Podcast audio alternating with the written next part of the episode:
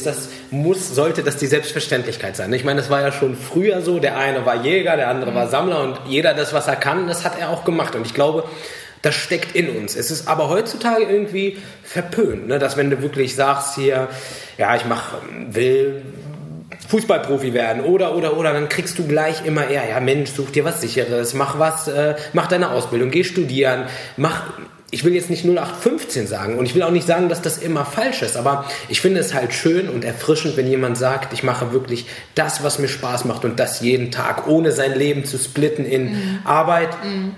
Freizeit, Familie, also das dann wirklich so das in Blöcke zu teilen, sondern einfach morgens aufzustehen und es geht los. Ne? Mein Leben geht los und das 24 Stunden lang.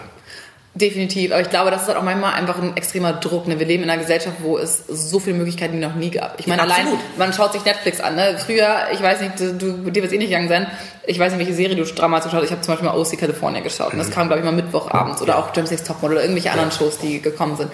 Und man musste immer eine Woche lang warten. Und man hat ja. sich die ganze Woche darauf gefreut, auf seine Lieblingsserie, die dann am Mittwoch 20.15 Uhr oder wann auch immer zu schauen. Und musste eine Woche warten, bis ja. es weiterging. Mittlerweile, wir sind, unsere ganze Gesellschaft ist so gewöhnt, dass wir alles sofort bekommen. Wir können sofort googeln. Als wir zur Schule gegangen sind, da gab es es nicht. Ich musste im Lexikon noch Sachen nachschauen. Ne? Wir hatten, bei mir damals fing es an mit 14, dass wir den ersten PC hatten und Internet. Da musste man irgendwie, ich weiß nicht, wie viel Cent pro Minute zahlen. Mein Papa ist immer ausgerastet, wenn ich da irgendwie länger als 20 Minuten online war. Musste ich direkt mein Taschengeld nachzahlen. Also ne, die ganze, das hat sich ja komplett verändert durchs Internet, durch unsere Wege, wie wir kommunizieren, wie wir Informationen erlangen. Und es gibt so viel Auswahl. Ja. Wir möchten alles sofort und wir wollen alles jetzt. Wir wollen sofort, wenn wir 18, 19, wollen wir sofort wissen, was unser Lebensziel ist, was unser Lebenspurpose ist. Ja. Wird uns ja auch immer wieder erzählt. Ne? Ja. Auch wenn wir jetzt sagen, so, ja, du musst deinen Purpose finden, du musst deinen Traum finden, du musst das tun, was du wirklich liebst. Manchmal weiß man das einfach genau. nicht. Ne? Ja. Und manchmal findet man das auch erst mit 40, 50. Aber warum, warum gibt man den Leuten nicht die Zeit, es zu suchen oder das, zu finden? Oder warum ja. strafen wir ja. uns denn immer so selber, dass wir sagen, äh, ich hab's noch nicht, ich bin jetzt 35 und was soll ich machen und was soll ich tun? Das ist ja eigentlich quasi das größte Ziel. Das heißt, wenn du das gefunden hast, du müsstest jeden Tag morgen aufstehen und sagen, ja! Ne? So, das finde ich halt so schade, dass man so streng mit sich selber ist. Definitiv. Ganz klar. Und das ist, glaube ich, auch einfach äh, natürlich auch, was du sagst. Man will irgendwie, vor allem auch die Eltern wollen natürlich immer, ne, dass man was Sicheres hat, dass man abgesehen. Das war bei mir am Anfang ja auch so, als als ich meinen Eltern das irgendwie, als sie so ein bisschen mitbekommen haben, dass ich da so irgendwie einen Blog habe und YouTube und die haben das ja so nicht ganz verstanden. Ja. Und dann irgendwie immer so, ja, Luisa, und dann wollte ich so schon mein Studium abbrechen, dann war erstmal ganz finito, dann war es mal so, nein, Luisa, meine Mama ist Therapeutin, ja. Kinder- und Jugendtherapeutin, und so, Luisa, wenn du etwas abbrichst in deinem Leben wie das Studium, das wird sich dein Leben lang äh, verhornten quasi, es wird dich verfolgen und das ist einfach nicht gut, wenn man Dinge abbricht, man sollte Sachen immer zu Ende machen und Erstmal war ich nicht ihrer Meinung, mittlerweile denke ich schon, dass es gut war, dass ich es abgeschlossen habe. Ich habe mein Studium auch dann beendet, habe einen Bachelor ganz normal gemacht habe ein bisschen, habe ein bisschen gestruggelt zwischendurch, hatte echt gar keinen Bock drauf. Ich war nie so der Unimensch. Ich war immer eher so, ne, ich will was machen, ich will was erreichen, ich will was jetzt, äh, sofort ein Ergebnis sehen, ich möchte jetzt was machen. Ich habe immer neben dem Studium extrem viel gearbeitet, super viele Praktika gemacht, Aushilfsjobs gemacht, ne, bin gereist, habe mich mit äh, anderen Leuten, anderen Menschen, anderen Kulturen beschäftigt und habe da einfach unglaublich viel gelernt. Und trotzdem muss ich sagen, war es gut, das Studium beendet zu haben, weil ich jetzt einfach sagen kann, hey, ich habe ein Studium, ich habe einen Bachelor, den werde ich niemals wieder brauchen, aber ja. ich habe ihn.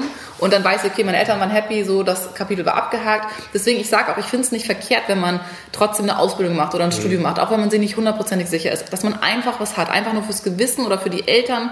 Manchmal, ja. braucht, manchmal ist man schon stark genug. Es gibt Menschen, die sind schon stark und die sagen, nein, ganz ehrlich, brauche ich nicht. Ich hätte das auch nie gebraucht. Ja. Aber ich glaube schon, dass es mir trotzdem geholfen hat, mit gewissen Dingen umzugehen. Und mich ja. selber sagt ja auch eigentlich jeder, den man fragt, Studium zu 90 Prozent hilft einem, es sei denn, man macht Medizin oder sowas Spezielles, sich zu organisieren, ja. ne? eigenständig Sachen zu erarbeiten, eigenständig sich zu gucken, wann man hat man äh, Termine, wann hat man, wann muss man anfangen zu lernen. Ne? Ja. Das sind ja eigentlich eher so Grunddinge, die man da lernt. Und das ist auch oft so bei Jobs, wenn ich mit anderen Chefs oder anderen Leuten rede, die andere Leute einstellen, oder ich habe jetzt selber auch schon Leute eingestellt bei uns in der Firma, habe ich gemerkt, ähm, am meisten kommt es eigentlich auf das Menschliche drauf an, was du Absolut. auch gesagt hast. Ne? Dieses, dass man sich Körpersprache, sagt man auch immer Körpersprache und wie jemand ist und wie man sich versteht auf den ersten Eindruck quasi hin, das ist eigentlich 90 Prozent. Und ja. Dinge im Job, in jedem Job würde ich behaupten, außer jetzt wirklich spezielle Sachen, ne, wie natürlich Doktor und solche Geschichten, wo man wirkliches Fachwissen haben muss oder ja. Statiker und solche Sachen, kannst du erlernen. Und die meisten ja. Sachen lernt man im Job selber. Ähm, deswegen, also ich glaube, man darf sich da nicht so einen Druck machen, aber wenn man das Gefühl hat, hey, ich möchte, ich passe nicht in diese 9-to-5-Arbeitswelt und das macht mich nicht glücklich, auch wenn ich hier 200.000 oder 100.000 Jahresgehalt habe, einen unglaublich guten Job, wo mich jeder darum beneidet, wo jeder von meinen Freunden von mir sagt, boah, wie kannst du das ja. aufgeben? Ne? Oder wenn jetzt jemand Banker ist und sagt so, nein, du bist aber so gut mit Zahlen und wie kannst du denn nur, wie kannst du jetzt anfangen, dass du äh, Künstler werden möchtest ne? oder dein eigenes Musikstudio aufmachst? Dann muss man natürlich die, oder sollte man im besten Fall die Kraft dazu haben und sagen, so, hey, ganz ehrlich, ich verstehe deine Meinung, aber das ist etwas, was ich wirklich machen möchte und ich weiß, ich finde immer einen Weg. Ja. Und wenn man etwas wirklich will, dann findet man auch einen Absolut. Weg. Absolut. Und ich finde es halt, was ich auch selber beobachten konnte, ist, ähm, gerade wenn du jetzt so einen 9-to-5-Job hast und du bist wirklich jemanden, du bist im Managerbereich und hast irgendwie einen sechsstelligen Betrag, den du im Jahr bekommst, wenn du dann mit diesen Menschen sprichst und jemand sagt, ähm, ja, bei der nächsten Gehaltserhöhung, dann ist das hier auch, dann ist das, gerade ist es viel Stress, aber bei der nächsten Gehaltserhöhung, mhm. dann geht es mir besser. Aber im Endeffekt, mhm. wenn der Job, und ich benutze das Wort jetzt einfach, wenn der Job scheiße ist und du kriegst dann nächstes Jahr 50.000 Euro mehr im ja. Jahr, hast du diese 50.000 Euro, aber der Job, der bleibt immer noch derselbe. Also ich glaube, wenn wirklich, wenn du, und da ist, glaube ich, da ist, glaube ich, dieses Fehlverständnis von Geld bei ganz vielen, mhm. weil man denkt, das ist die Lösung von einem ganz anderen Problem. Also das passt einfach nicht zusammen. So, Würdest du das unterschreiben? Definitiv. Ich habe auch... Ähm ich weiß nicht, kennst du Karl S? Ja. Ja, äh, ist auch ein Freund von mir. Ich weiß, äh, gibt geteilte Meinungen zu ihm, aber mhm. er hat schon ein paar Sachen, die ganz interessant sind, die er so erzählt. Und er hat zum Beispiel auch mal erzählt, ähm, dass für ihn Geld halt einfach immer mit irgendwie mit Stress verbunden war, weil seine Eltern immer über Geld zum Beispiel gestritten haben. Ja. Und früher war Geld immer ein Thema. Und ich glaube, das ist auch echt ein interessanter Punkt, weil eigentlich müsste jeder erwachsene Mensch sich nochmal selber über gewisse Themen, wie zum Beispiel Geld, über Liebe, über Vertrauen, so grundlegende Dinge, was heißt das eigentlich für einen selber? Ja. Weil für manche heißt Geld Freiheit, für manche heißt Geld, ich kann mir was zu essen kaufen, für manche heißt Geld Luxus, ich kann in Urlaub fliegen, für manche heißt Geld einfach nur Angst, Panik, Stress, weil es immer mit etwas Negativem verbunden war. Und andere wachsen auf, wo Geld immer da war und immer alles easy und cool, da wurde ja. viel drüber geredet. So, ne? Ja. Und das ist, glaube ich, schon echt ein entscheidender Punkt, wenn man überlegt, dass Geld immer ein Thema zu Hause ist und du das als kleines Kind mitbekommst und es immer irgendwie mit Stress verbunden ist, mit, mit, mit Angst verbunden ist, mit, oh mein Gott, wir haben nicht genug, wir haben nicht genug, ne? dann willst du entweder ganz, ganz viel davon aus den falschen Gründen oder du hast irgendwie Angst davor, das zu verdienen, weil du den Wert dahinter nicht verstehst Absolut. oder einen anderen Wert hast als andere Menschen. Ne? Genial, ja. Und das, was du gesagt hast, definitiv, dem stimme ich hundertprozentig zu. Also es ist dieses Klassische und alle sagen immer so, ja toll, das kannst du jetzt sagen, wenn man viel verdient, kannst du auch sagen, ne, oh, Geld macht nicht glücklich. Geld macht schon glücklich, das würde, ich würde nicht sagen, dass es unglücklich macht, aber irgendwann ist die Grenze, man sagt ja so, ab ich glaube 70, 80.000 ist so die Grenze erreicht. Ob mhm. du dann 10, 20, 50, 100, 200.000 mehr hast, macht das Leben nicht so viel anders. Ob ja. du 100 Euro im Monat hast oder 2.000, 3.000, hm. definitiv macht einen ja. riesen Unterschied. Ja. Ne? Da kannst du dir vielleicht ein bisschen Geld zur Seite legen, kannst in Urlaub fliegen, das ist ein riesiger Unterschied. Aber von 5.000 zu 10.000 Euro im Monat, ja. dann kannst du dir eine bisschen größere Wohnung leisten. Du kannst vielleicht ein tolleres Auto leisten, du kannst vielleicht noch mehr Urlaub machen oder dann hast du aber auch mehr Verantwortung. Du hast mehr Geld, worauf du aufpassen musst, dass du anlegen musst. Also ähm, Geld ist echt so eine Sache, wo jeder irgendwie eine andere Verbindung zu hat. Und es ist ganz interessant für jeden, das auch nochmal selber so zu, zu definieren und zu hinterfragen. Ne? Mhm. Was heißt Geld eigentlich für mich? Ja. Also ich, mir war. Sorry? Ja, nee, alles gut, nee, gerne. Mir war Geld früher auch viel wichtiger. Ich dachte auch immer so, ähm, ich habe schon immer gerne Geld gehabt im Sinne von, ich hatte nie Schulden. Also ich habe immer sehr gut mit Geld umgehen können. Ich habe auch schon seit ich 14 bin immer so ein Taschengeld quasi bekommen, ein bisschen mehr als die anderen Kinder, aber dafür musste ich alles selber kaufen. Also ich glaube, ich habe damals, ich weiß gar nicht mehr genau, vielleicht so 60, 80 Euro bekommen und habe dann auch meine Schulbücher teilweise gekauft oder meine Klamotten gekauft. Ich bin dann nicht mit meiner Mama einkaufen gegangen, sondern habe dann meine Sachen selber gekauft und habe halt ziemlich früh gelernt, mit Geld ganz gut umgehen zu können und habe immer auch dann so Sachen gemacht. Meine Eltern, das fand ich auch ganz gut, muss ich sagen, haben, wenn das machbar ist, ich weiß es nicht für jeden möglich, aber ich werde das übernehmen wahrscheinlich, wenn ich irgendwann selber mal Kinder haben sollte. Die haben zum Beispiel gesagt, okay, Luisa, wenn du nicht rauchst und wirklich nicht anfängst zu rauchen, dann bekommst du 500 Euro zu einem Führerschein dazu. Genial. Und ich habe dann wirklich mit 14, klar habe ich es mal ausprobiert, aber ich habe wirklich als eine der wirklich einzigen in meinem ganzen Freundeskreis nicht geraucht, weil das für mich habe ich so entschieden. Ich so, und es ging nachher gar nicht mehr um diesen Gib mal um das Geld. Das war bei mir nämlich genau. Ja, ja Geil. ich habe auch nie geraucht. Und es war, im Endeffekt ging es auch gar nicht jetzt um die 500 Euro. Klar ist das viel Geld. Aber es ging eigentlich eher um dieses, dass ich es schaffen wollte. Ne? Und ich wollte das irgendwie auf mir selber beweisen. Und ich habe dann auch wirklich einfach nie angefangen, was super geil ist. Ich habe nie Interesse gehabt zu rauchen. Ich habe es nie, auch wo ich nachher durfte, wo ich 18 war, ja. geschaut, hätte ich anfangen können. Dann war es auf einmal cool, dass du derjenige dann, warst, der nicht geraucht hat. Ja, ne? und ich, ich, irgendwie war das Vielleicht hätte ich auch so oder so nie geraucht, das weiß ich nicht. Aber ich hätte es bestimmt mehr probiert, definitiv. Allein schon durch den Freundeskreis. Das, was du gerade gesagt hast, vielleicht hätte ich so oder so nie geraucht. Ich finde, das ist schon so, es gibt zwei Möglichkeiten, so wie du in, in das Leben irgendwie schreiten kannst. Entweder ist für dich alles Zufall, was passiert, mhm. oder du siehst halt wirklich alles als ein Wunder. Ist vielleicht ein bisschen extrem und vielleicht sagen auch manche Leute wieder, ja, er wieder mit seiner rosaroten Brille. Aber es ist wirklich so. Ich glaube, wenn halt wirklich Sachen passieren, dass das dass vieles davon halt auch einfach echt wie ein Wunder ist, ne? dass du ja. sagst, okay, dass das überhaupt so ist, dass ich jetzt stehe, wo ich stehe. Man könnte jetzt auch natürlich sagen, es ist nur als Beispiel, es ist jetzt ein Zufall, dass ich hier sitze. Mhm. Für mich persönlich, ich bin hier heute hergefahren bei strahlendem Sonnenschein und dachte, mhm. krass, wie cool ist das bitte? Ne? Mhm. Also für mich ist das, ich versuche wirklich auch ja, sehr dankbar zu sein, halt wirklich die Sachen nicht als selbstverständlich zu sehen und als Zufall zu sehen und ja, da bin ich reingefallen und ne, mhm. sondern wirklich, man, man, man macht ja auch viel, ne? Ja. man gibt ja auch viel. Und ich finde, wenn man versteht, dass man erst derjenige ist, der geben sollte, dass man dann auch irgendwann automatisch bekommt. Und ja. egal, was für eine Art und Weise das letztendlich ist, ob das über Liebe ist, über Geld, über ähm, Erfolg oder, oder, oder. Definitiv. Und ich finde halt, es ist nochmal ganz interessant, weil viele, die auch irgendwie das am Anfang mal so hören oder dieses so Everything happens for reason, sagen so, ja, aber wie kannst du nur, wie kannst du sagen, dass irgendjemand, ne, dass irgendjemand äh, stirbt gerade oder vergewaltigt wird? So natürlich hat das keinen Grund, ne? aber darum geht es auch nicht. Es geht darum, dass es gewisse Dinge gibt im Leben. Ich habe immer so dieses, so jeder hat seinen Rucksack zu tragen, ne? aber ja. jeder hat, bekommt ein, eine Geschichte mit auf die Welt, wenn man geboren wird. Jeder hat so seinen Weg, Ne, es gibt die Familien, die man geboren wird und die man, ne, wo vielleicht sind die Elternteile auch gar nicht mehr da. Ähm, jeder hat eine andere Geschichte und einen anderen Weg. Und ich bin der Meinung, dass jeder Mensch gleich viel positive Dinge wie negative Dinge mit auf den Weg bekommt. Und manchmal sind die am Anfang des Lebens sehr viele negative Dinge. Und man es ist natürlich schwieriger, das dann noch auf einen guten Weg zu kommen und das dann irgendwie trotzdem noch positiv zu sehen. Und bei anderen geht es vielleicht am Anfang super gut los und dann wird es vielleicht schwer, später schwieriger. Mhm. Und äh, trotzdem glaube ich, dass man einfach lernen kann, damit umzugehen. Ich war auch am Anfang war ich wirklich nicht besonders positiv. Wie gesagt, als Teenie, ich war nicht die positivste, definitiv nicht. Ich war vielleicht schon als Kind, war ich schon immer so, ich weiß so einmal habe ich anscheinend zu meiner Mama gesagt, da waren wir irgendwie bei so einer, bei so einer ähm, Tombola, bei so einem Event und dann konnte man so Lose ziehen und dann habe ich irgendwas gewonnen. Ich habe mich da gar nicht drauf, das hat sie mir irgendwann vor ein paar Jahren mal erzählt, ich wusste das gar nicht mehr. Da war ich so vier, fünf wahrscheinlich. Und da habe ich anscheinend irgendwas gewonnen. Jetzt nichts Großes, irgendwie Kuscheltier, irgendwas. Und dann meinte Mama, oh, wie toll. Ich so, ja, äh, nö, ähm, ich gewinne immer im Leben. So, ne? Ich habe dann irgendwie gesagt, ich habe so voll selbstverständlich. Ich so, nee, ist ja klar, aber ich war ja klar, dass ich gewinne, so ist ja, ja selbstverständlich. Ne? Ich, ich, ich, ich verdiene das. Habe ich als Kind anscheinend ja. so gesagt, ein bisschen süßer wahrscheinlich, aber äh, in so um den Dreh. Und grundsätzlich würde ich schon sagen, dass ich ein positiver Mensch bin, aber ich hatte genauso meine negativen Phasen. Und ich habe immer noch Momente und Tage, wo es mir nicht gut geht ne? und wo ich ähm, ja, mit sehr vielen negativen Emotionen zu kämpfen habe, mit Gefühlsschwankungen, mit ne, Hormongeschichten. Aber ich habe einfach gelernt, dass ich mein Leben selber in die Hand nehmen kann und steuern kann und ich kann entscheiden, wie ich mit diesen Dingen umgehe. Ja. Ne? Und klar, mir ist es noch nicht wirklich unglaublich viel Schlimmes in meinem Leben passiert und ich weiß, dass es anderen da ganz anders geht und das ist für mich natürlich leichter, das zu sagen. Aber ich glaube auch, dass die Menschen, ich kenne genug Menschen, denen unglaublich viele richtig schlimme Dinge passiert sind. Ne? Da sind die Eltern gestorben, die ganze Familie quasi weggestorben, ganz, ganz viele schreckliche Dinge passiert. Und manche der positivsten Menschen, die ich kenne, haben mit die schrecklichsten Dinge erlebt. Absolut. Ich kenne einen äh, Mindset-Coach, auch einen ganz, ganz tollen, den hat Dan kennengelernt in, in Amerika.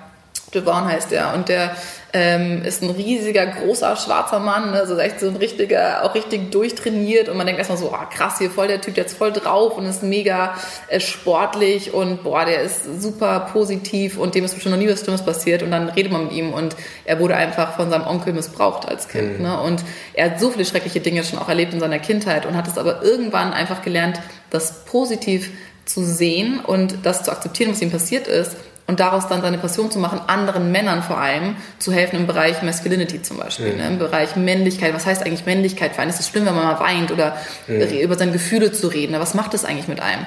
Und ich liebe einfach so Menschen, die ähm, wirklich ihr Leben akzeptieren, wie es ist, aber dann nicht da stehen bleiben und sagen so, ja, so ist es jetzt halt, ne, sondern zu sagen, hey, mir ist das passiert, ja, das konnte ich nicht beeinflussen. Ich ja. habe nicht beeinflusst, in welche Familie ich geboren bin. Ich konnte nicht beeinflussen, ne, wie viel Geld meine Eltern hatten oder wie wenig Geld. Ja. Ich konnte das nicht beeinflussen, aber ich kann jetzt beeinflussen, wie ich damit umgehe, was in der Vergangenheit liegt. Und das ist das Allerwichtigste. Es geht im Leben nur darum, was im Jetzt ist. Es ja. geht nicht um die Vergangenheit. Es geht auch eigentlich gar nicht so viel um die Zukunft. Es geht eher darum, wie du in deinem Leben jetzt, heute drauf bist. Bist du heute glücklich? Bist du negativ?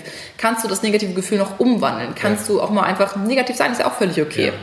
Aber es geht darum, das Leben einfach selber in die Hand zu nehmen und zu sagen, ich übernehme Verantwortung. Ja. Denn es ist immer leicht, Sachen auf andere Dinge zu, auf andere Leute. Und so, ja, du kannst es leicht sagen, dir geht es ja auch gut. Ja, ja. Nein, Ja. es ist trotzdem meine Entscheidung, ob ich glücklich bin oder nicht. Ich glaube, viele verwechseln halt auch einfach positiv sein mit immer glücklich sein. Und man muss Definitiv. ganz, ganz, ganz klar sagen, und das ist auch, auch positive Menschen sind auch mal unglücklich und sind traurig und weinen und haben schlechte Tage und zweifeln. Wir haben alle diese Stimme in uns, die uns sagt, wenn du ein neues Business startest, wenn du einen neuen Partner hast, wenn du sonst irgendwas hast, die dir sagt, ob der dich nicht verarscht oder ob, ähm, ob das überhaupt dein Weg ist und was ist, wenn das, wenn das Finanzamt kommt, was ist, wenn dies ist, was Ja, ist, ja. wenn jenes, diese Stimmen, die haben wir alle. Dann hast du aber die Möglichkeit, einfach alles hinzuwerfen und dort stehen zu bleiben, wo du bist oder die Möglichkeit zu sagen, okay, das nehme ich in Kauf, ich höre diese Stimme, aber die andere Stimme ist stärker und Mhm. ich gehe den Weg und ich mache das jetzt und ich ziehe das jetzt durch. Definitiv. Und ähm, das sehe ich genauso. Und ich finde auch, ähm, es kommt einfach so viel darauf an, wie man, gerade zum Beispiel Selbstständige, ne? Mhm. Äh, Du bist ja auch selbstständig.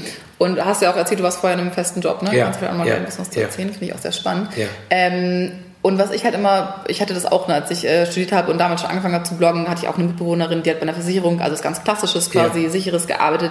Und sie hat mal, boah, Luisa, hast du nicht Angst, dass du irgendwann weißt, was ist, wenn das nicht mehr läuft, wenn du keine Follow mehr hast, wenn du, ne, wenn die Leute deine Videos nicht mehr schauen, was ist, wenn das irgendwann alles äh, wegbricht und hey, hast du denn keine Angst, ist das total unsicher? Ich so, ganz ehrlich, nee, habe ich nicht, weil warum soll ich mir denn jetzt schon Gedanken darüber machen, was noch gar nicht stattgefunden hat? Warum soll ich denn jetzt schon das Worst-Case-Szenario machen, wenn es noch nicht mal da ist? Ich bin so ein Mensch, ich beschäftige mich erst mit den Dingen, wenn die wirklich passieren. Ja. Und klar kann man auch sagen, so ja, ganz ehrlich, da bist du nur vorbereitet. Aber ich bin der Meinung, ich bin sehr gut vorbereitet, weil ich habe immer einen Plan B, ich habe immer einen Plan C, D, Ja. E, F wahrscheinlich sogar, Ja. weil Selbstständige in der Regel, die meisten, die ich zumindest kenne, du musst immer einen zweiten Plan haben, Absolut. weil es nie so läuft, wie du es dir wünschst. Nie. Es gibt immer irgendwas, auch wenn es gerade mal gut läuft, irgendwas, dann kommt da wieder die Rechnung, da die Steuernachzahlung, wow. Ne, dann Vorsteuer, dann es gibt so viele Dinge, dann gibt es da vielleicht nochmal irgendwas, was man nicht mit eingedacht hat oder Anmeldung von irgendeinem Unternehmen, auf einmal kostet es so viel mehr. Und wie du gesagt hast, man kann dann aufhören oder man kann sagen, man macht weiter und man ist darauf vorbereitet, immer einen Plan B und lässt sich nicht unterkriegen. Und meine persönliche Meinung ist zum Beispiel auch, in einem festen Job, ich kenne auch tatsächlich mittlerweile leider ein paar mehr Leute, auch von meinen Eltern aus dem Freundeskreis, die immer einen sehr, sehr sicheren, guten Job hatten und auf einmal wurden sie gekündigt oder haben den Job Genau. verloren, weil die Firma Mega. eingestellt wurde. Ne? Mega, ja. Und dann denke ich mir, Wo für die ist da Leute, die ja, wo ist da die Sicherheit? Und das Ding ist doch für die Leute, das ist doch viel, viel schwieriger, wieder was Neues zu finden, weil die gar nicht darauf getrimmt sind, sich immer wieder neu zu erfinden, immer wieder neue Sachen, Ja. einen Plan B zu haben, ne, irgendwie nochmal eine andere Möglichkeit zu haben. Deswegen bin ich persönlich tatsächlich der Meinung, dass Selbstständigkeit oft sicherer ist, als wo fest angestellt zu sein, Ja. weil du selber das mit beteiligt, du kannst selber mitbestimmen, du Ja. kannst selber gucken, ob du dich darum kümmerst oder nicht. Ja. Und du bist dafür verantwortlich. Du kannst die Schuld nicht abgeben. Das ist deine Verantwortung. Ja. ja, das ist tatsächlich so. Und ich finde gerade so dieses Wort Sicherheit, was mir früher Sicherheit Mhm. gegeben hat, ist mittlerweile so ein Wort, was ich, ich will nicht sagen äh, mittlerweile, dass es negativ behaftet ist, aber es ist nicht mehr so positiv wie früher, weil Mhm. ich finde, Sicherheit schließt Freiheit aus. Das ist für mich, ich finde, das sind zwei Sachen, die irgendwie nicht zueinander passen. Und wenn du sagst, ich möchte mein Leben, ich möchte frei sein, ich möchte mich entscheiden, heute, so ähnlich wie ihr es macht, vielleicht in LA zu arbeiten, wirklich von heute auf morgen zu sagen, wir machen das jetzt hier oder machen das jetzt da oder sowohl als auch. Das geht als, als im Angestelltenverhältnis. Da hast du zwar diese Sicherheit, aber du kriegst einfach das gesagt, was du zu tun hast. Du kriegst eine bestimmte Stundenzahl gesagt, die du abzurufen hast. Und ich finde, dieser, dieser Deal ist unfair. Dieser Deal ist nicht gerecht, dass man sagt, du kriegst Summe XY und dafür gibst du halt so viel Lebenszeit. Ich finde halt nämlich diese Währung, Lebenszeit, so viel wertvoller als das, das Geld dann letztendlich. Finde ich auch, aber ich weiß auch, dass es andere Menschen gibt, die das natürlich ganz anders sehen. Das finde ich auch völlig okay. Und ich sage immer, es ist so wichtig, dass wir Menschen so unterschiedlich sind. Ich habe jetzt zum Beispiel, wir haben gerade eine Wohnung gekauft und werden jetzt bald einziehen. Und natürlich ist es jetzt auch wieder, das ist das, was du meinst. Mir war das wichtig, eine Wohnung zu besitzen, also Immobilien als Wertanlage zu haben, ne, als für meine Altersvorsorge quasi. Und wie du gesagt hast, natürlich ist es auch eine Einschränkung. Diese Freiheit wird einem genommen. Mhm. Weil jetzt habe ich diese Sicherheit, die ich immer wollte, die ich immer als kleines Kind oder ich wollte immer so als Jugendliche diese Sicherheit haben. Ich will Immobilien besitzen. Ne? Und gleichzeitig damit kommt natürlich auch wieder sehr viel Verantwortung und du wirst natürlich gebunden, vor allem Ja. auch an einen Standort. Ja. Und das war jetzt bei uns auch ein, ein kleiner Streitpunkt, ne? weil Dan auch meinte so, hey, wir wollten auch nach LA, und jetzt haben wir die Wohnung hier, und jetzt sind wir nach, in Hamburg wieder, und jetzt sind wir so gebunden an diese Stadt. Und ähm, ich versuche es aber eher so zu sehen, ja, wir sind gebunden, aber gleichzeitig bin ich, sind wir unsere eigenen, ne, wir können selber entscheiden, ob wir die Wohnung zum Beispiel auch mal unterverbieten möchten. Ja. Ne? Oder ob wir, wenn wir mal in LA sind, machen vielleicht ein Airbnb draus. Oder Ja. das ist unsere Entscheidung. Wir Ja. sind zwar irgendwo natürlich gebunden, aber wir können es auch selber entscheiden, wie wir damit umgehen zum Beispiel. Und ähm, das ist halt so oft im Leben, ne? dass man, man kann Sachen sehen, die einen irgendwie einschränken und einen vor etwas, äh, ja, einem wirklich irgendwie Freiheit nehmen, aber man kann das auch immer wieder umdrehen. Und es gibt aber auch die Menschen, die sagen, nee, ganz ehrlich, Lisa, ich könnte niemals so leben, wie du lebst. Ich könnte das nicht. Von einem Tag zum nächsten. Du weißt heute nicht, was morgen passiert. Du weißt nächste Woche nicht, welcher Job reinkommt oder was nicht reinkommt. Und gerade läuft's gut. Wer weiß, was in zwei, drei Monaten ist. Wer weiß, was, was ist, wenn es Instagram irgendwann nicht mehr gibt. Ja. Ne? Dann verlierst du deinen Womit, Job oder aber so. diese Leute beschäftigen sich mit Sachen, die die doch gar nicht verstehen. Ja, aber, ja. Das, aber ich verstehe das auch, weil es gibt Menschen, ich sage auch mal so, du ganz ehrlich, ist auch okay, weil ich brauche ja auch Leute, die für mich Sachen machen. Ich brauche ja Leute, die ganz normal angestellt sind und ich habe da genauso Respekt vor und ich weiß auch, dass es Absolut. Leute gibt und manchmal muss ich jetzt sagen, beneide ich schon Menschen, nicht beneiden ist das falsche Wort, aber manchmal finde ich es schon cool, dass andere Leute wirklich dieses haben, sie haben ein Wochenende und die machen am Freitag um Punkt 18, 19, wann auch immer Uhr Schluss. Mhm. Dann verlassen die den Arbeitsplatz, gehen nach Hause und die haben ein Wochenende. Die haben wirklich keine Arbeit. Die machen ihr Handy nicht an, ihr Arbeitshandy. Ne, die, das gibt es natürlich auch mittlerweile immer weniger, weil Ja. viele das so ein bisschen vermischen. Aber das gibt es bei mir halt nie. Ja. Oder bei dir ja auch nicht. Nee. Ne? Sonntag, ich weiß nie, wann Sonntag, Montag ist. Es ist mir auch egal, weil es ist für mich jeder Tag ist gleich und ich habe kein richtiges Wochenende. Dafür kann ich aber sagen, ich fliege äh, nächste Woche nach LA zum Ja. Beispiel. Ne? Weißt, weißt du, was mich an dieser Sache so ein bisschen ärgert? Dass Menschen wie du zum Beispiel die andere Seite versteht und sagt, ja klar, das ist so dein Weg und das ist gut so. Aber häufig, bei mir war es nämlich so das Erste, was man mich gefragt hat, also ähm, Was hast du denn vorher gemacht? ich war Ausbilder für Chemikanten. Okay. Okay. Wow. Und, und äh, das Erste, was man zu, zu mir sagt, ist immer, oder was man zu mir gesagt hat, ja, wie machst du das überhaupt? Und allein schon jemand, der zu mir sagt, wie machst du das überhaupt, der hinterfragt meine ganze Person. Das ist schon, das finde ich schon eine Sache, die, die, Respektlos genau, genau, das ist schon, geht schon in die falsche Richtung. Und ähm, du hast drei Kinder. Wie machst du das denn überhaupt mit der Zeit? Bei mir ist das so, ich bin ein absoluter Frühaufsteher ne? und ähm, ich mache morgens halt viel. Andere machen es vielleicht nachts, andere, ne? also jeder hat ja halt so seine andere Zeit, wo er sagt, da kann er Gas geben. Ich stehe halt frühs auf, dass ich morgens schon loslegen kann, dass wenn die Kinder dann wach sind, dass ich dann halt wirklich Gas geben kann. Wenn die Kinder schlafen, geben wir wieder Gas. Also dann mache ich wieder arbeitstechnisch mit meiner Frau gemeinsam halt wieder das Business.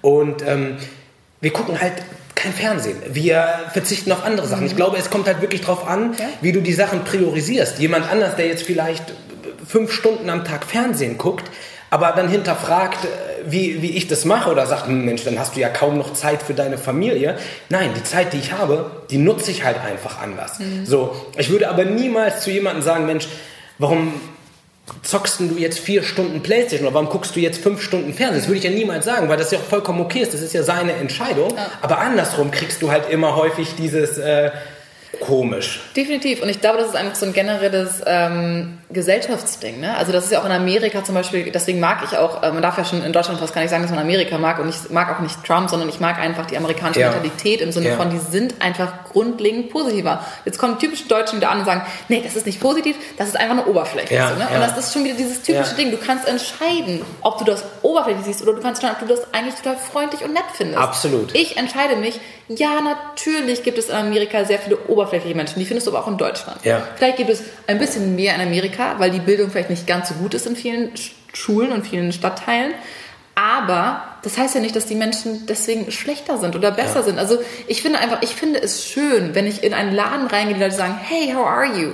Und Ja. auch wenn es die nicht wirklich interessiert, ist einfach dieses, ist dieser, die Leute strahlen, die lächeln dich an. In Deutschland du hin, Ja, ja, ja. na, die sagen immer Hallo. Ja. So, ja, was wollen Sie jetzt? Ne? Ja. So, ach so, Ja. sorry, Sie arbeiten. Ich dachte, das wäre. Ihr Job. So, ne? Nein. Also die, man muss schon sagen, Amerikaner und auch Australier definitiv sind einfach so viel besser in Servicebereichen. Wenn du dir Kundenservice in einem amerikanischen Unternehmen anschaust und dann in einem deutschen, ich kann dir garantieren, ist es immer in der Regel, also wirklich zu 90 Prozent ist es besser in einem amerikanischen. So langsam ändert sich das ein bisschen, gerade von der jüngeren Generation, auch in Deutschland natürlich, Ja. auch bei vielen Startups soll die das auch ein bisschen in Genau. Amerika abschauen. Aber generell ist es einfach so, dass unsere Gesellschaft ist so darauf fixiert, ne, man muss zur Schule gehen, man muss dann, äh, entweder macht man Realschule, Hauptschule oder Gymnasium. Und wenn man aufs Gymnasium geht, dann muss man eigentlich auch studieren, ne, weil eigentlich macht man ja eher bei einer Realschule einen Abschluss. Das sind so diese typischen Sticken, die sich ja komplett mittlerweile auch wieder ändern, die aber in vielen noch drinstecken. Und dieses, du musst einen sicheren Job haben, du musst erstmal studieren, musst einen Job haben, dann irgendwann kannst du vielleicht eine Gehaltserhöhung bekommen, irgendwann findest du dann deinen Partner oder heiratest, dann hast du ein Haus. Nein, manche heiraten zuerst, also Genau. manche kriegen erst ihr Kind und die heiraten nie. So mittlerweile, du kannst doch, eigentlich darf doch jeder machen, was er möchte. genau, darf ne? sein Leben gestalten, wie er Es möchte. ist ja Und- dein Leben. Und es ist nicht, also, äh, beziehungsweise es ist sein Leben und nicht dein Leben. Ja. So. Und deswegen finde ich auch mal diese Menschen, die sich so einmischen. Ich kann es irgendwo nachverstehen, weil viele auch neugierig sind. Ich glaube auch viele Menschen, die sich selber das nicht trauen. ja. Sind immer so, ja, aber das kann ja gar nicht funktionieren. Und wie du gesagt hast, ja, drei Kinder, hm. wie unverantwortlich, ja, ne? Ja. Und was ist, wenn da mal kein Job reinkommt und so? Und denke mir so, ja, aber das ist doch nicht dein Problem. Das ist doch, da muss ich mir ja, wenn überhaupt, Sorgen drüber machen. Ich, ich, war, ich war früher allerdings auch so, muss ich ehrlich äh, eingestehen, ich war früher auch so, wenn einer nicht so, nicht dieses mhm. 0815, ich nenne es jetzt einfach mal so, Leben gelebt hat, dass ich dann gesagt habe, na, das ist ja irgendwas komisch. Ne? Mhm. Ne? Mittlerweile habe ich das wirklich komplett ab, also ich habe mich wirklich einmal komplett gedreht und für mich ist jetzt so, einfach nur wichtig, dass der Mensch glücklich ist. Und wenn er sagt, er ist es alleine mit, seinem, mit seiner Katze, ja. weil er mit der Katze irgendwie, dann ist das vollkommen ja. okay. Hauptsache, er hat seinen Weg gefunden. Und es ist nun mal nicht ja. jeder Weg gleich. Ne? Und es muss nicht jeder eine Großfamilie gründen. Und es muss nicht jeder... Äh, auf Reisen gehen. Aber wenn du auf Reisen gehen möchtest, dann kannst du das genauso machen wie eine Familie gründen. Also genau. Definitiv.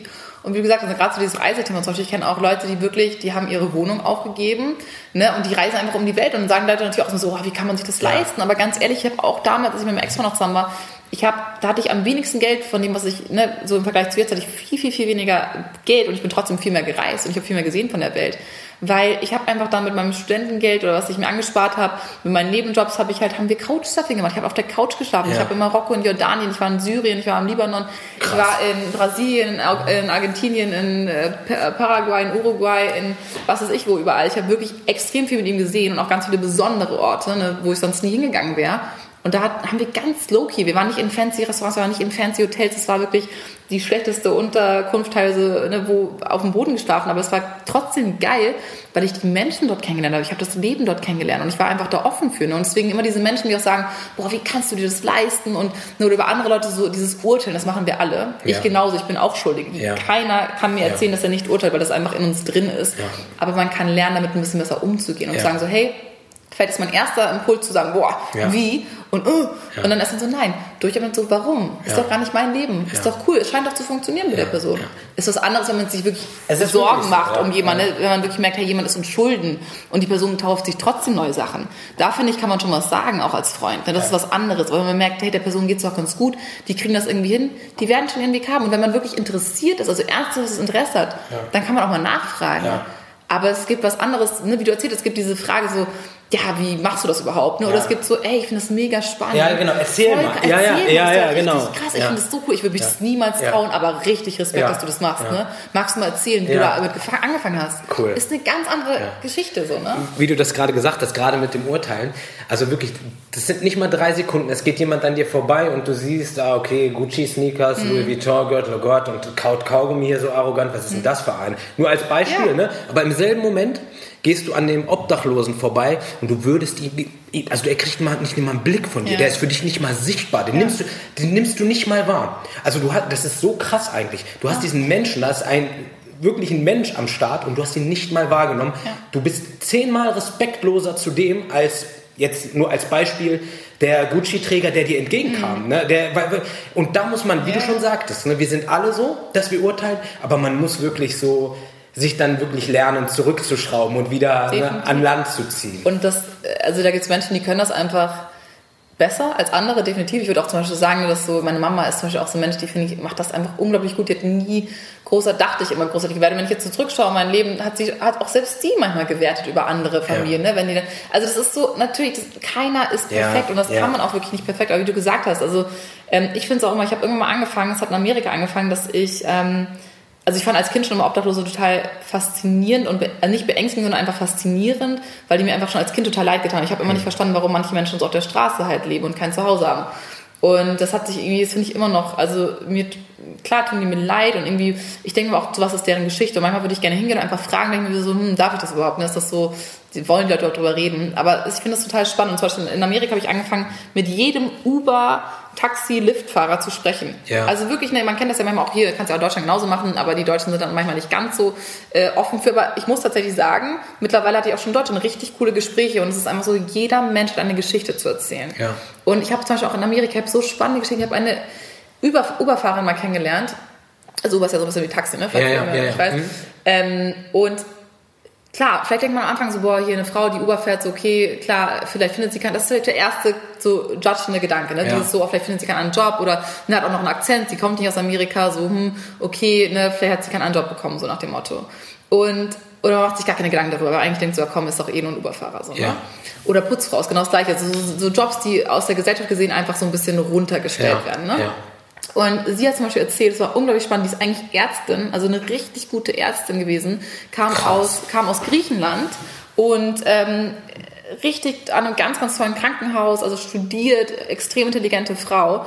Und ihr Sohn hatte aber eine Behinderung. Und ähm, irgendwie war das so in der Gegend, wo sie gewohnt hat, gab es keine Schule, die für diese Behinderung die inkludiert hätten. Und ähm, die Bildung wäre einfach nicht gut gewesen. Und er wäre quasi einfach in ihrer Region, wo sie aufgewachsen oder wo sie gearbeitet hat, wäre er eigentlich in der Society mehr oder weniger auch schon so. Ich sage nicht, dass es überall in Griechenland ist, so bloß nicht. Aber das Ja. war bei ihr halt so, ähm, hätte der nicht wirklich viele Chancen gehabt. Und das hat sie halt nicht akzeptiert als Mutter. Und sie hat dann wirklich ihr alles, alles Geld zusammen gespart, ist mit ihrem, hat, glaube ich, in der, ich weiß nicht, ob sie die Green Card Lottery, sie hat auf jeden Fall eine Green Card bekommen oder hat dann in Amerika, ist nach Amerika gekommen und muss jetzt Uber fahren, obwohl sie eigentlich Fach, also sie ist eine ganz tolle, intelligente Frau, Ärztin, fährt aber Uber, weil sie natürlich gerade keinen anderen Job bekommt und weil das nicht, in Amerika kann sie nicht einfach als Ärztin arbeiten, ne? aber dafür geht jetzt ihr Sohn in eine tolle Schule in Amerika, wird da inkludiert und sie macht quasi alles für ihren Sohn und das sind so. Dinge, das weißt du einfach nicht. Ja.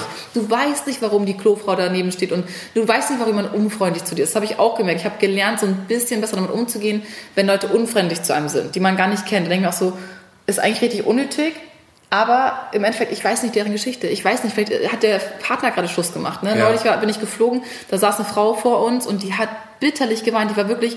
Und am Anfang dachtest du halt, okay, die sah halt sehr aufgequollen aus und sie sah, hat irgendwas getrunken und vielleicht denkst du am allerersten Moment so, oh, vielleicht ist sie Alkoholikerin oder du denkst irgendwas, ne? du machst, Mhm. Ja, du machst so, eine so Story, automatisch ne? machst du eine Ja. Geschichte, Ja. was total unfair ist. Und ganz am Schluss kam raus, haben wir mitbekommen, dass ihr Mann einfach zwei Tage vorher gestorben ist und sie auf dem Weg zu ihren Kindern war und die war völlig fertig. Die musste zur, zur die Beerdigung organisieren und alles und denkst du so, fuck. Und dann fühlt man sich so schlecht, wenn dass du allein nur darüber nachgedacht hast. Ja. Ne? Und deswegen, ich finde, solange man sich darüber bewusst ist, was man denkt und darüber bewusst ist, dass man das auch mal wieder stoppen kann Ja. und den Leuten einfach mal eine Chance gibt, dann ist es schon ein ganz toller Anfang. Ja. Weil man lernt unglaublich spannende Menschen kennen, wenn man einfach mal zuhört und einfach offen ist. Ja, absolut. Luisa, ich glaube, wir könnten, ehrlich, ich könnte, glaube ich, mit dir noch Stunden quatschen. Ja. Und du hast so viele coole Stories, so viel Gutes zu erzählen. Ja. Eine Frage habe ich Ja, bitte. nicht, weil ich weiß, wir das jetzt beenden hier, aber finde ich, also wir, wir reden auch schon viel. Aber eine Frage noch, was mich jetzt interessieren würde noch, was ich vorhin schon fragen wollte. Ähm, was war denn bei dir der Punkt, wo du gesagt hast, so hey, jetzt möchte ich aus diesem normalen 9-to-5-Job Ich, hab, raus? ich, hab, ich hatte ähm, mehrere Punkte. Der erste Punkt war das erste Mal, ähm, das war auch das Thema Umstände. Ich war auch jemand, der immer auf die Umstände geschaut hat, der geguckt hat und äh, ich habe auch allem anderen die Schuld gegeben und äh, ich kam aus äh, dem Weserberglands Ostkreis, das ist ein relativ hoher Rechtenanteil. Wir waren die einzige Familie mit Migrationshintergrund und äh, da ging es schon los. Da habe ich schon angefangen zu sagen, ja, hier mag mich eh keiner und äh, die wollen uns hier nicht und ähm, da habe ich schon immer geguckt, was halt nicht läuft und warum ich wollte immer bemitleidet werden. Und dann das Schlimmste, der Höhepunkt war dann wirklich mit 19, da ist meine Mutter verstorben. Ähm, und da habe ich sogar meiner Mutter die Schuld gegeben quasi. Ne? Also ich bin rumgelaufen und habe gesagt, ja, was soll denn werden? Ich muss eigentlich irgendein cooler Gangster werden oder irgendwie sowas, weil schaut mal mein Leben, wie schlimm es ist, guckt mal, wie schlecht es mir geht. Das heißt, ich habe quasi meiner Mutter die Schuld gegeben an dem, dass ich nichts geschissen bekommen habe, ne? dass ich nichts äh, hingekriegt habe. Und dann der zweite Punkt, der mich dazu dann wirklich gebracht hat, also da ging es schon los oder bekam ich ins Grübeln, war dann halt echt mit den Kindern. Ne? Weil viele Leute fangen nämlich an, ihre Kinder als Ausrede zu nehmen, ihre Träume nicht mehr leben zu können. ja. Und das finde ich halt wirklich ähm, so erschreckend. Und wenn manche, wenn Eltern zu ihren Kindern sagen, was wäre aus mir geworden, hm, wenn du, Ja. wenn, und das ist, ich meine ganz ehrlich, das ist einfach nur ein Satz, aber wenn ein Kind diesen Satz annimmt, der ist so brutal, der ist so hart. Das heißt, du sagst deinem Kind, dass du dein Du Leben nicht die, genau, genau. Und nur weil du da bist, kann ich jetzt nicht. Und das finde ich so krass. Und ich finde nicht, ähm, wenn man sich jetzt andere Geschichten anguckt, dann habe ich ganz viel gelesen, ganz viele Bücher gelesen, ob es nun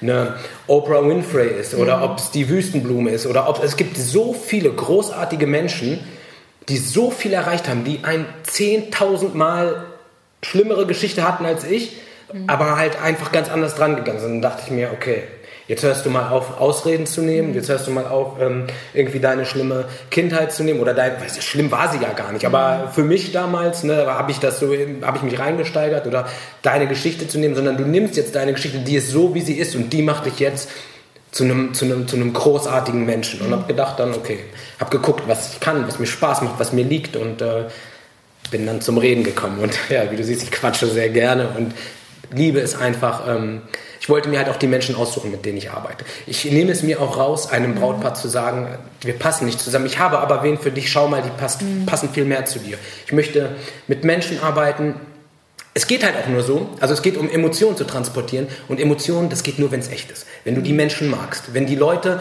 das, was du sagst, annehmen, die hören dir dann nicht mit 30 oder 40 Prozent zu, sondern mit 110 Prozent. Mhm. Die sind ab dem ersten gesagten Wort bis zum letzten, hängen sie dir an den Lippen. Und das ist das, was ich schon immer wollte. Und genau, so kam ich dazu und bin dann halt so meinen Weg gegangen. Richtig spannend. Ja. Ähm, und ich habe noch eine letzte Frage, die vielleicht auch ganz interessant ist, weil ähm, jetzt mal wegen der Hochzeit zum Beispiel. Ja. Wir sind nämlich auch gerade dabei, jetzt wegen Trauredner, dass da tatsächlich viel. Ja. Also wir haben jetzt schon Kontakt gehabt mit einem, ähm, aber haben uns auch noch nicht entschieden. Und ähm, ja, da haben Dan und ich auch gerade so ein bisschen so einen Punkt, weil er ist es halt gar nicht gewohnt, dass ähm, freie Trauer, also du machst ja auch freie Trauungen, ne? genau. dass so freie Trauungen so lange gehen. Also er meinte nämlich zum Beispiel der Trauredner, dass es so ungefähr dann wahrscheinlich schon, schon so 20, 40 Minuten insgesamt, also 40 mhm. Minuten eher sein mit 40 bis 45, ja. ne, so 20 Minuten halt sein Teil und dann nochmal unser Teil, 20 Minuten circa und dann ja. nochmal so ein paar Sekunden für die Angehörigen. Und da war Dennis vor allem auch gleich, weil in Australien, wir waren selber auf einer Hochzeit zusammen bei ja. Freunden aus Australien und da war wirklich das, ich habe nochmal nachgeschaut, das ganze Ding von, dass sie reingelaufen ist, die Braut bis, dass sie vorne standen, die Traurednerin was erzählt hat, die ihre Ehegelübde gesagt haben ja. und das fertig war, in Anführungsstrichen, nur die Trauung allein waren wirklich 18, 20 Minuten. Ja. Und er zum Beispiel meinte auch, es macht Sinn, sich hinzusetzen, ne, dass man einfach so ein bisschen Ruhe hat und so. Ja. Und jetzt sind wir gerade echt so ein bisschen am überlegen, weil ich sag mal so, ich war noch nicht auf vielen Hochzeiten, ich war erst auf zwei und die eine war kirchlich, die andere eben eine Freitrauung. Und ich finde es total schwierig einzuschätzen, weil ich eigentlich, jetzt sage ich mal auch so aus Filmen oder wie ich mir die Hochzeit vorgestellt ja. habe, immer früher so dachte, okay, ich werde auf jeden Fall stehen ne? und wir werden stehen und dann irgendwie unsere Ehegelübde sagen und der oder die Traurednerin, wie auch immer, ja. äh, wird ein bisschen was erzählen und dann ist es auch gut dadurch. Ja. Ähm, und jetzt habe ich noch mit der, mit der Hochzeitsplanerin auch geredet. Sie meinte auch, das ist schon normal, dass viele so 45, 40 Minuten gehen. Ja. Und dass man sich auch hinsetzt, ist auch normal, dass man halt so ein bisschen Zeit hat. Ähm, Magst du mal erzählen, wie, das, wie machst du Absolut. das normalerweise? Absolut. Oder? Erstmal das allererste, was man wirklich sagen muss, eine freie Trauung bedeutet nicht nur, dass das Ganze im Freien stattfindet, sondern mhm. eine freie Trauung heißt, dass das Ganze freigestaltet ist, dass im Endeffekt das Brautpaar sich das so ein Stück weit sogar aussucht. Das heißt, dass man gemeinsam im Team als Freunde dort die perfekte Lösung sucht und findet, dass man guckt, ähm, was gefällt der, der Familie. Und jede Hochzeit ist anders und hat ihre Tücken und hat ihre ähm, speziellen, speziellen ja, Ecken und Kanten, an die man dann zusammen schleift. Ne? Wenn man jetzt zum Beispiel sagt, man möchte es nicht so lange oder man hat zum Beispiel ein Pärchen aus zwei verschiedenen Nationen, dass man dann vielleicht überlegt, vielleicht machen wir für die einen ein Handout, dass die dann halt dem Ganzen folgen können oder, oder, oder.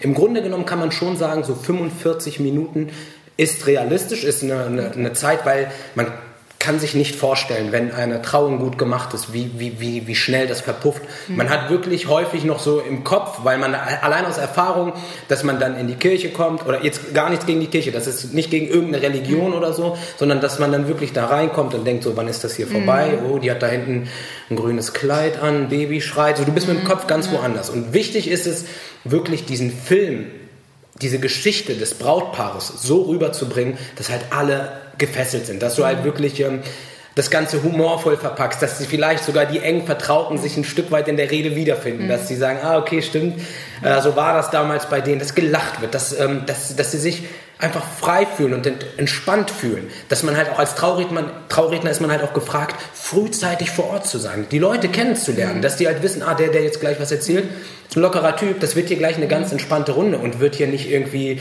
so, so, dieses Pflichtveranstaltungsding muss weg. Das muss einfach nur locker und frei sein. Und im Endeffekt entscheidet das Brautpaar. Wenn die jetzt sagen, du, wir haben eher so an 30 Minuten gedacht, dann muss der Redner sich dem anpassen und in diesen 30 Minuten alle Pointen, alle wichtigen Sachen rausholen mhm. und nichts vergessen dabei. Das Wichtigste daran, und das ist halt die große Aufgabe, es muss halt am Ende die Sensation sein. Das ist das Minimum, was du schaffen musst als Trauredner.